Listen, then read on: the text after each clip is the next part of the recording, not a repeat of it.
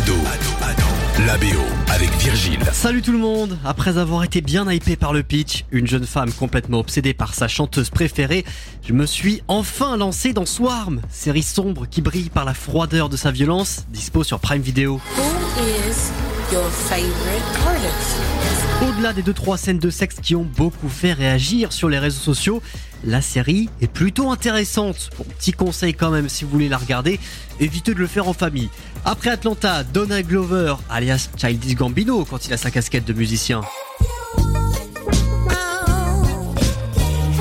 s'est lancé dans un nouveau défi puisqu'il est aux commandes et il s'est bien entouré pour le casting. Dominique Fishback dans le rôle principal. À ses côtés, la chanteuse Chloé Bailey que vous avez l'occasion d'entendre sur Ado.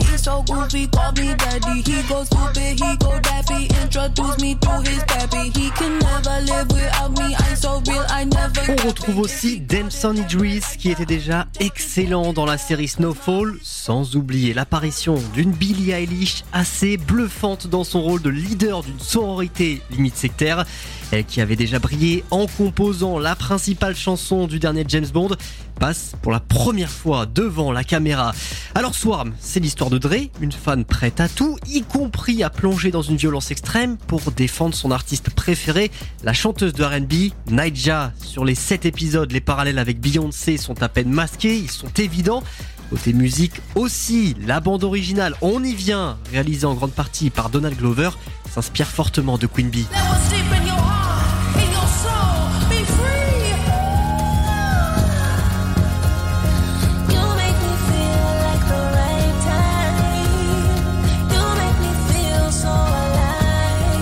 Eh oui, ça c'est un titre de Naija. Cette BO est composée de 6 titres originaux sur lesquels on retrouve Kirby et forcément Childish Gambino.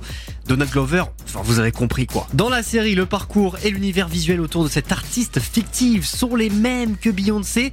Une sœur dans la musique, des jumeaux, un mari également très reconnu dans le milieu. Naija a 26 Grammys, soit presque autant que Beyoncé. Alors si on en croit les interviews des équipes de la série, Swarm est un entre-deux entre des histoires réelles et des rumeurs. You got a spare in the trunk. Damn, you got a dead body in there or something? D'ailleurs, au début de chaque épisode, on est prévenu avec ce message.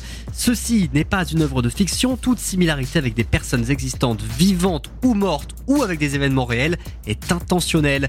Alors Swarm, histoire vraie ou fiction Il y a un peu des deux, à l'image d'un épisode 6 particulièrement réussi à mon goût. Les réalisateurs se sont fortement inspirés de faits existants et ont placé Dre au milieu de tout ça pour concentrer ces faits. Qu'elle soit plus ou moins proche de la réalité, la série soulève un vrai point. Comment l'amour pour un artiste peut pousser les fans à la démesure, voire même à la folie en l'occurrence. Je vous laisse méditer en attendant l'épisode de la semaine prochaine.